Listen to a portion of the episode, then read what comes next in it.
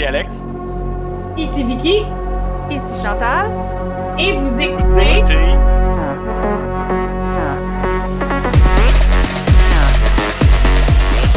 Nos écrans. T'as choqué, man! T'as choqué au milieu! Je l'ai- Je l'ai fait avant vous autres, à vrai dire. Hmm. Mais quand, quand vous avez commencé. Pour vrai, je vous jure que c'est pas une, une affaire qu'on essaye de faire, mais en même temps, on se pratique pas. Là. Genre, c'est c'est pas comme si on essayait d'être Go bon, mais c'est pas comme si on essayait d'être bad. On est juste. De même. On a juste comme ça. On a besoin d'avoir des belles personnalités. Oh, on est sweet. On est tellement sweet que je te jette dans la gueule euh, du lion, Alex, parce que tu m'as dit ton sujet. Oui. Et moi, euh, c'est Killing Eve, je l'annonce, c'est que moi, j'ai écouté les deux premières saisons et rendu à la fin de la deuxième, je m'emmerdais. Fait que je t'oblige de me convaincre d'écouter la troisième saison. Vas-y. C'est Wow, ok. ça- Pas de pression. Non. Killing Eve, parle-nous-en. Fait que j'ai pas écouté la troisième saison, by the way. OK. Encore. Mais Mais je vais pourquoi le faire. sauté? Je vais le faire. Ouais. Pourquoi t'as sauté? Moi, j'ai lâché en cours de route, là. OK. Fait que Killing Eve, premièrement, j'ai choisi de parler de Killing Eve parce que c'est Asian Heritage Month et c'est une série euh, led, genre lead, lead actress, euh, qui est Sandra Ho, qui est une actrice euh, Asian canadienne. euh, qui est fantastique, que vous connaissez de Grey's Anatomy.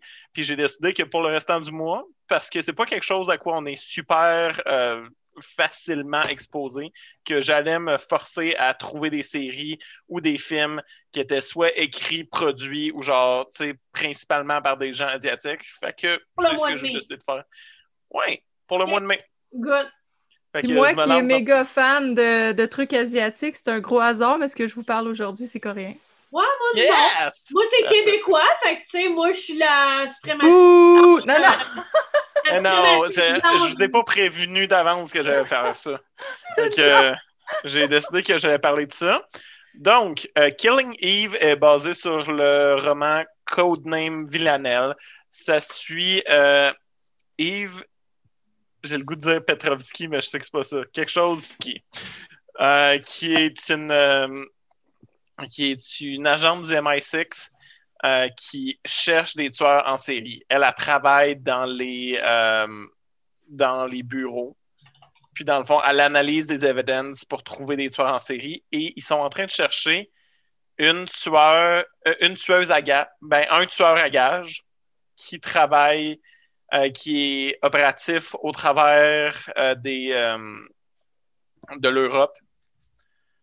Puis, Yves réalise très vite que c'est une femme. Puis elle dit, de la manière qu'elle tue, c'est une femme. Parce qu'elle veut qu'on la voie, elle, veut qu'on la trouve. Elle fait ses kills de manière flashy, mais elle est impeccable. Elle ne se fera pas prendre. Et euh, la, méchante, ou le, le personnage principal, si on veut, est Villanelle, joué par Jodie Comer, qui est fantastique qui a appris euh, du texte parce que Villanelle parle six langues couramment, en plus d'être juste comme une assassin incroyablement brutal, sans aucune conscience. C'est une vraie psychopathe. Euh, mais dans le fond, c'est ça. Dans le premier épisode, Yves commence à être vraiment obsédée par Villanelle, puis elle veut la trouver. Et euh, elle commence à avoir des comportements un petit peu dangereux, donc le MI6 la laisse partir, sauf qu'ils sont rencontrés par le personnage joué par Fiona Shaw, qui était euh, la, euh, la mère Dursley dans Harry Potter. Euh, c'est vraiment une excellente actrice. Et euh, ça. Puis elle a dit Écoute, moi, j'ai une équipe secrète qui travaille sur ce projet-là, puis il faut qu'on trouve cette tueuse-là. Je vais te donner un budget, je vais trouver des gens avec qui travailler. Ça va être une petite équipe qui va travailler spécifiquement sur ce projet-là. Puis, ben, Yves vient de se faire coller dehors de sa job. Fait qu'elle dit oui, parfait, je vais faire ça. Et euh, elle trouve Villanelle assez vite. Mais une fois qu'elle l'a trouvé, elle sait pas quoi faire parce que c'est une tueuse euh, sans aucun scrupule. Et il se passe une espèce de chasse de chat et de la souris parce que Villanelle trouve assez vite où est-ce que Yves allait. Puis il y a une relation.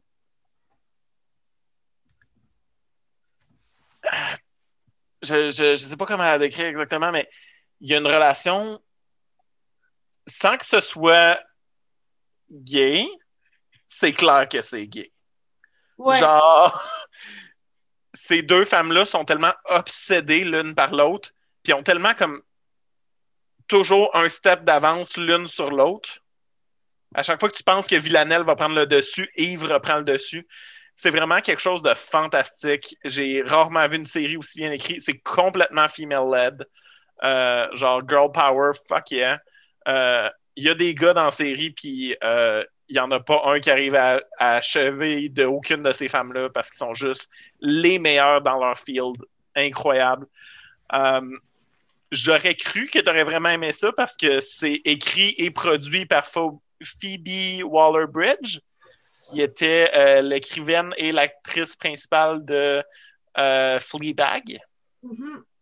Mais en fait, c'est pas que j'ai pas aimé, c'est que je me suis tannée. J'ai trouvé que vers la milieu, fin, là, les derniers épisodes de la saison 2, ça tournait un petit peu en rond. J'étais comme, Mhm. attrapez-vous, détestez-vous ou aimez-vous de manière amoureuse, charnelle, relationnelle, name it. Sauvez-vous ensemble, mais décidez-vous. Je trouvais ça un peu redondant. C'est- Tu sais, parce que, comme tu dis, c'est une relation de chasse entre les deux où on sait jamais qui est vraiment la proie. C'est Ouais. vraiment ça. C'est qui chasse qui, on le sait pas.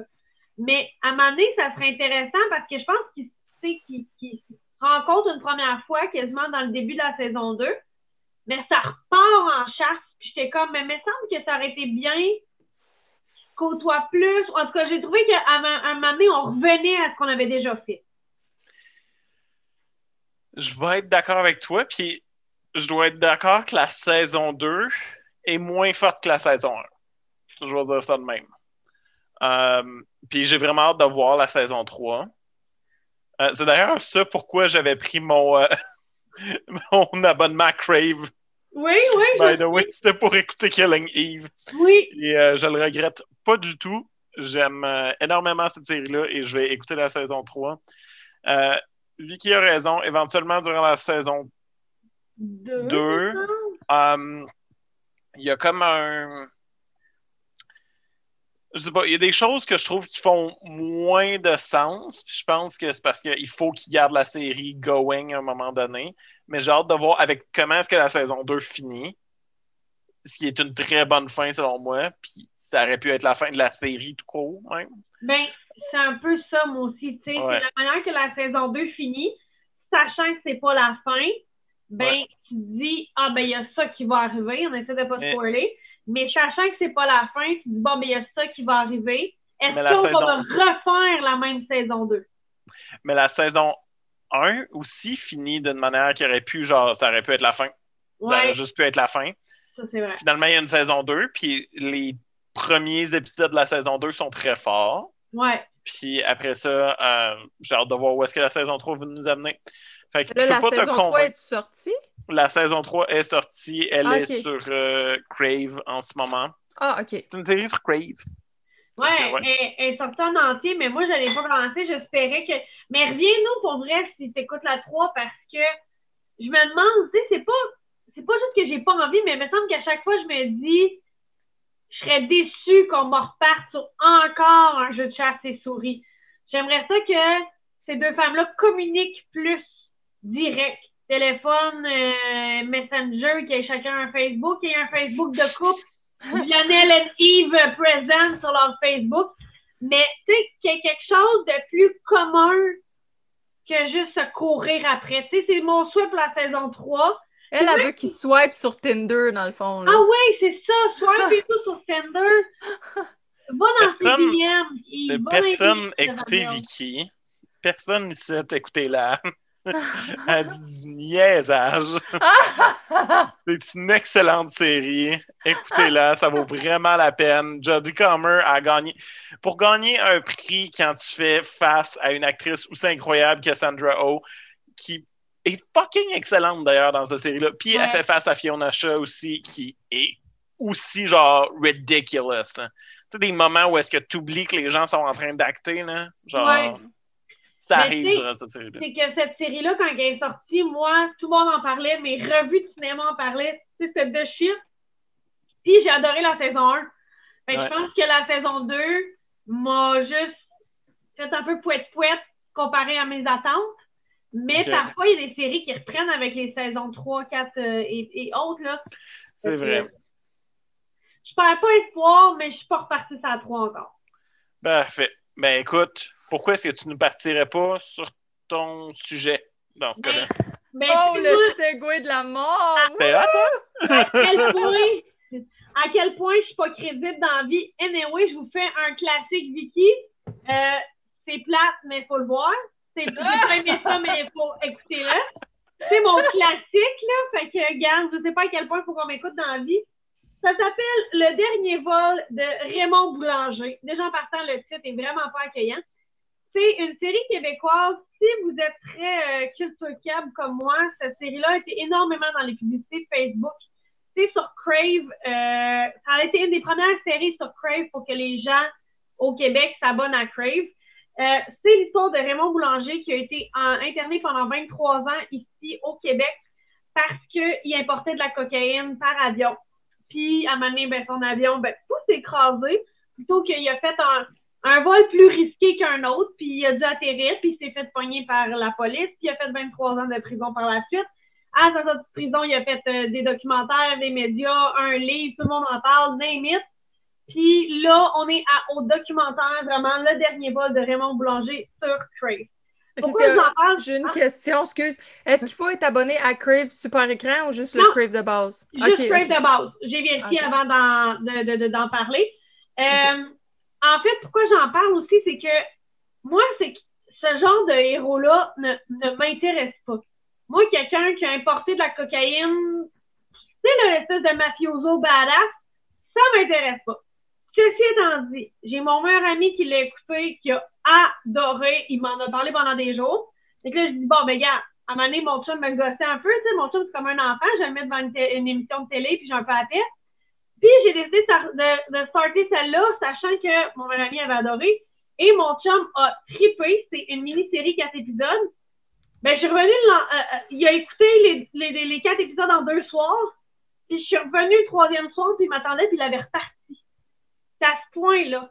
Tu parce que c'est vraiment l'histoire de sa vie à ce gars-là. Puis c'est vraiment le genre de gars qui a échappé à la police, euh, un petit peu fendant, pas mal arrogant, puis il y a des histoires, euh, tu sais, euh, comme nos grands-pères puis nos pères nous content des histoires à bracalabrante qui n'ont pas de bon sens. Mais je le sais que les personnes qui aiment ce genre d'histoire-là vont triper sur cette série-là parce que c'est bien réalisé. Raymond Boulanger connaît ses anecdotes, si vous voulez, puis il répète à caméra à cinq lieux différents, ce qui fait en sorte qu'il peut faire un montage alterné où il commence sa phrase dans un lieu, il a continué dans un autre, puis il a fini dans un troisième. Puis tu sens que c'est juste parce qu'il a demandé de raconter l'histoire une troisième fois, puis il la raconte toujours de la même façon. Comme ton grand-père ou ton père te conte ses histoires de jeunesse autour d'une bière. là. Tu sais, là, tu sais, les histoires qu'on se compte autour du feu, de nos niaiseries qu'on a faites quand on était jeunes, puis on raconte ça aux autres. Ben, c'est ça la série. C'est juste que moi, ce genre d'histoire-là d'un importateur de coke, je m'en fous. Fait que, tu sais, je- ça, m'intéresse peu. Je trouve que ça fait. euh, j'ai pissé plus loin que tout le monde. Regardez comment mon pipi est beau. Je suis capable d'écrire mon nom dans mon pipi, avec mon pipi. Fait que, tu sais, c'est- pas quelque chose qui, vient vraiment m'allumer, mais mon chum, il a vraiment trippé. Fait que je me dis que c'est sûr ça m'intéresse des gens. C'est sûr, c'est sûr, puis c'est bien fait. Euh, aussi pour le monde qui, euh, qui aime bien entendre à quel point nos gouvernements peuvent être assez corrompus, ben le gars, il parle que tu sais, ton avion doit être jamais vide, hein. Fait qu'il parte du Québec ou des États-Unis pour aller au Mexique, puis du Mexique pour revenir, il faut jamais que ton avion soit vide. Fait que oui, t'as du monde du Québec et des États-Unis qui l'ont payé pour envoyer des trucs illégaux dans d'autres pays. Tu sais, il parle de ça aussi.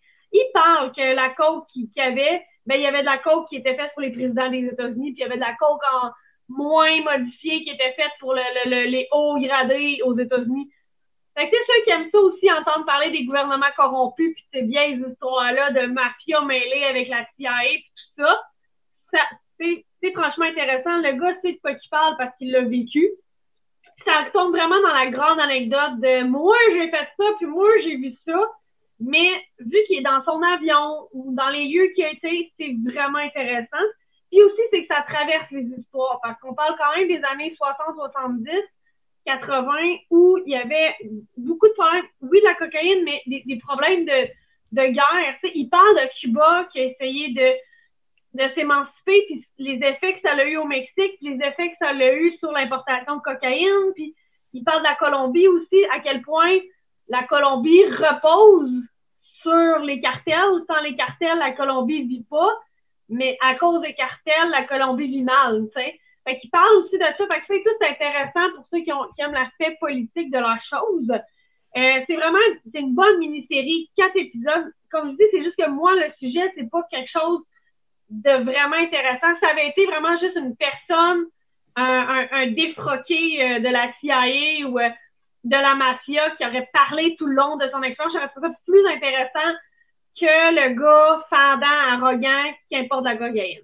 Mais, tu sais, mon jeune me trouvait donc cool, puis donc badass tout le long de la série, parce que, tu sais, il y a un point qui est intéressant, par exemple, c'est quand il se fait pogner, ben, il fait pas chier, il dit, moi, je vais faire ma sentence. Mm-hmm. Je me suis fait pogner, c'est ça la game, c'est ça la règle du jeu, je fais ma sentence. Ça, j'ai trouvé ça intéressant, par exemple, parce qu'il n'est pas en train de parler de comment est-ce qu'il aurait dû corrompre le système pour pas à faire sa sentence ou whatever. Il parle vraiment de sa sentence. Il l'a fait. Euh, au début, sa sentence, par exemple, c'est pas un punch, mais juste pour montrer à quel point ça peut être un rigolo personnage. Le gars a, a sa sentence, il est libéré au 1 huitième de sa peine il est envoyé en maison de transition, puis il aime pas ça, la maison de transition, fait qu'il il revient pas. Puis là, tout le monde fait Ouais, mais tu t'es enfui de la prison, tu t'es évadé. Je me suis pas évadé, je suis juste pas revenu. c'est un petit drôle de même, là, tu sais, qui joue un peu avec les mots. Fait ça peut vraiment être un personnage le fun à, suivre. Comme je dis, moi, je connais deux personnes autour de moi qui l'ont écouté, qui ont adoré, qui s'en sont parlé des, des soirs de temps parce que c'est le genre de trucs qu'ils ont aimé. je vous le conseille. Mais il faut aimer. Il y en a qui ont été sur les séries comme Narcos sur Netflix. Moi, j'aime moins ça. C'est pas. Tu sais, j'aime pas Scarface, euh, j'aime pas vraiment le parrain. Fait tu sais, ces sujets-là, le sujet en tant que personne, ces personnages-là, leur vie m'intéresse peu. Mais si quelqu'un, ça vous intéresse, je pense que vous allez adorer le dernier vol de Raymond Boulanger sur Québécois. Nice! Puis moi, ben, je, viens, je viens chercher vos deux sujets et j'en ai en fait qu'un. Parce que euh, c'est asiatique, comme je disais, c'est euh, coréen. Puis c'est en lien avec la mafia. le c'est sur Netflix. Ça s'appelle Night in Paradise. Oh. Euh, eux le qualifient comme étant un drame de crime, donc un crime drama. Le réalisateur, c'est Park Eun-jung. C'est lui qui a réalisé The Witch, qui est super populaire et qui est écœurant, mais c'était aussi le scénariste de I Saw the Devil. Fait que si vous connaissez le film I Saw the Devil, ce genre de vibe-là, le genre de film qui peut pas bien finir, mais tu sais, la ligne est mince entre une belle histoire puis une grosse tragédie, ben on est là-dedans. On est très, très là-dedans. 73% sur Rotten Tomato, 6.7 sur 10 sur IMDb. Moi, personnellement, j'ai vraiment, vraiment beaucoup aimé.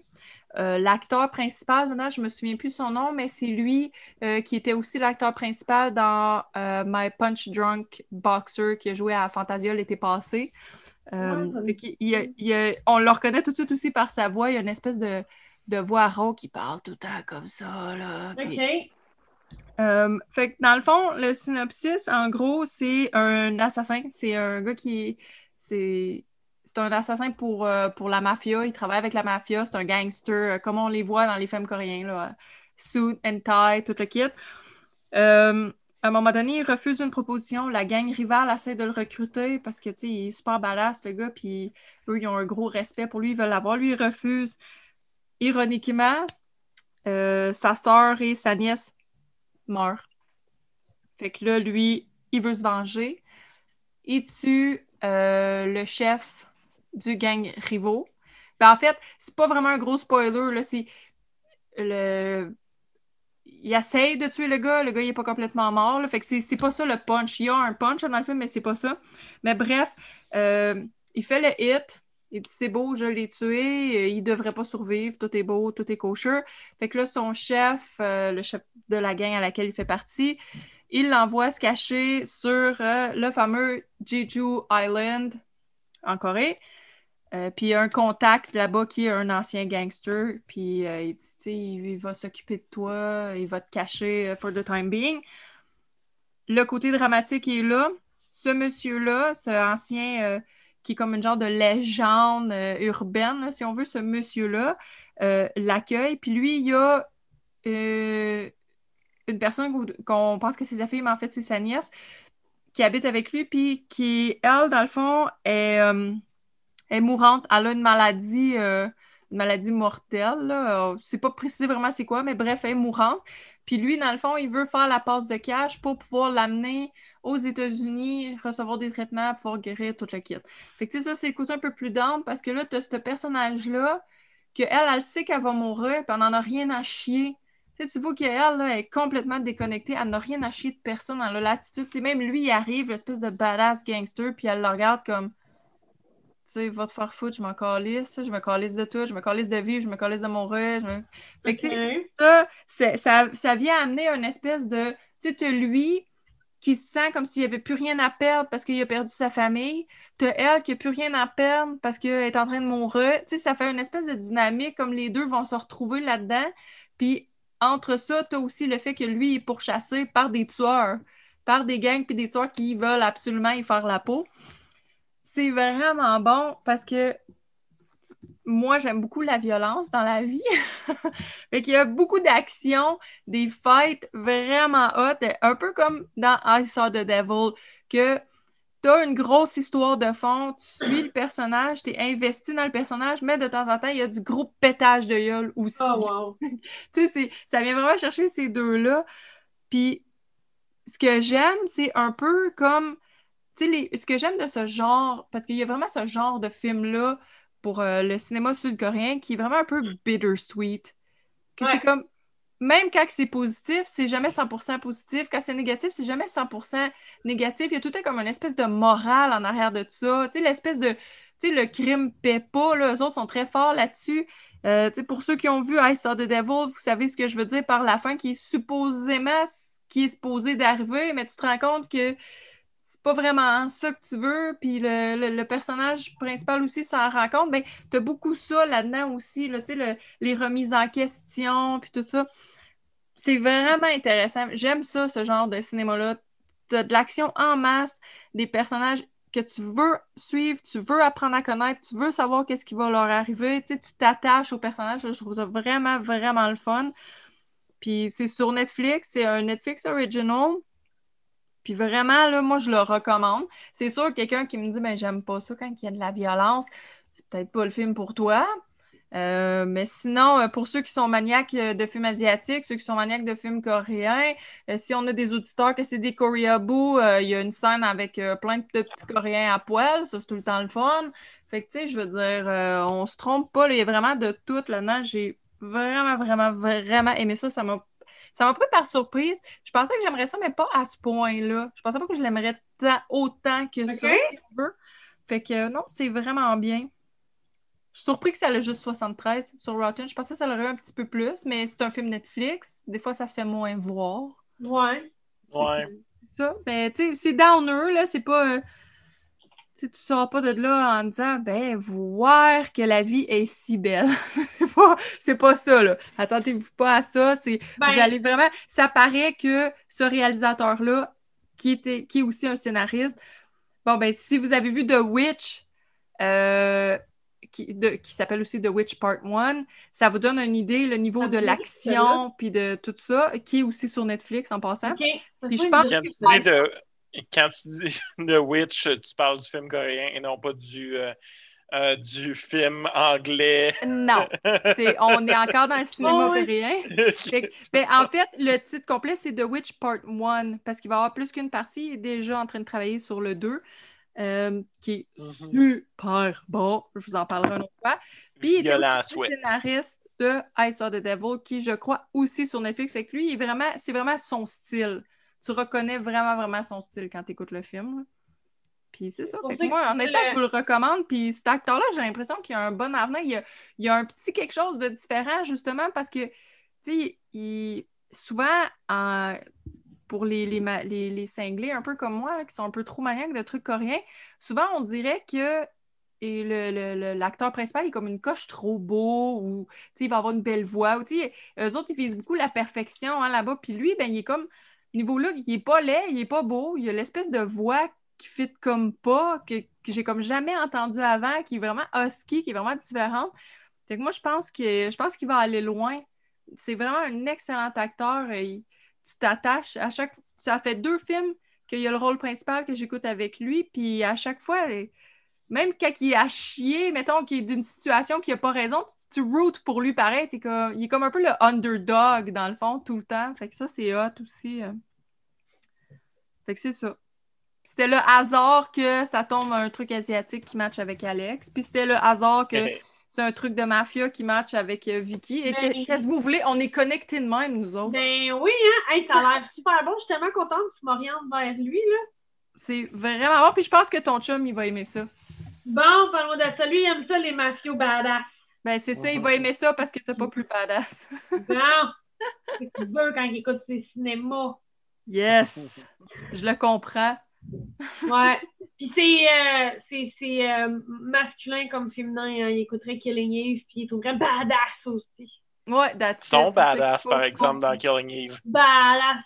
Ben, moi, je suis intriguée parce que j'ai pas suivi ça, Killing Eve. Tu sais, j'ai vu le nom passer, puis j'ai comme pas porté attention vraiment. Puis là, c'est ah ouais, ok. Tu sais, puis même sur le coup, quand tu as mentionné Alex, j'étais comme de quoi qu'il parle? Puis là, j'ai comme des brides qui me reviennent. Puis là, ben, je suis intriguée parce que.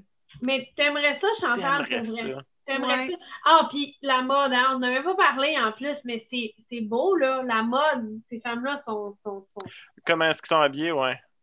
Villanelle, ben, étant une, une psychopathe, et non pas comme, tu sais, comme on l'utilise euh, librement comme mot, là, comme elle est insane, une psychopathe. Mhm. Elle cherche juste à avoir des sensations fortes, puis à vivre, puis à être heureuse, puis elle sait pas c'est quoi la joie, puis elle le... Mm. Fait que elle est très comme une enfant, sans être l'espèce de, de, de Ouais. cliché là, de la petite fille qui tue puis qui est badass. Elle est vraiment juste comme euh, un personnage fascinant qui s'habille en haute couture parce qu'elle peut puis elle a l'argent puis elle a rien d'autre à faire que de. Elle n'a pas de gens qu'elle aime. Ça, j'ai aimé ça, ce, ce passage-là, c'est quand, que, comme la personne qui l'engage, dit, ben voyons donc, avec ton argent, tu fais ça, tu t'achètes des frivolités, puis c'est comme, ouais, mais tu veux que je fasse quoi d'autre?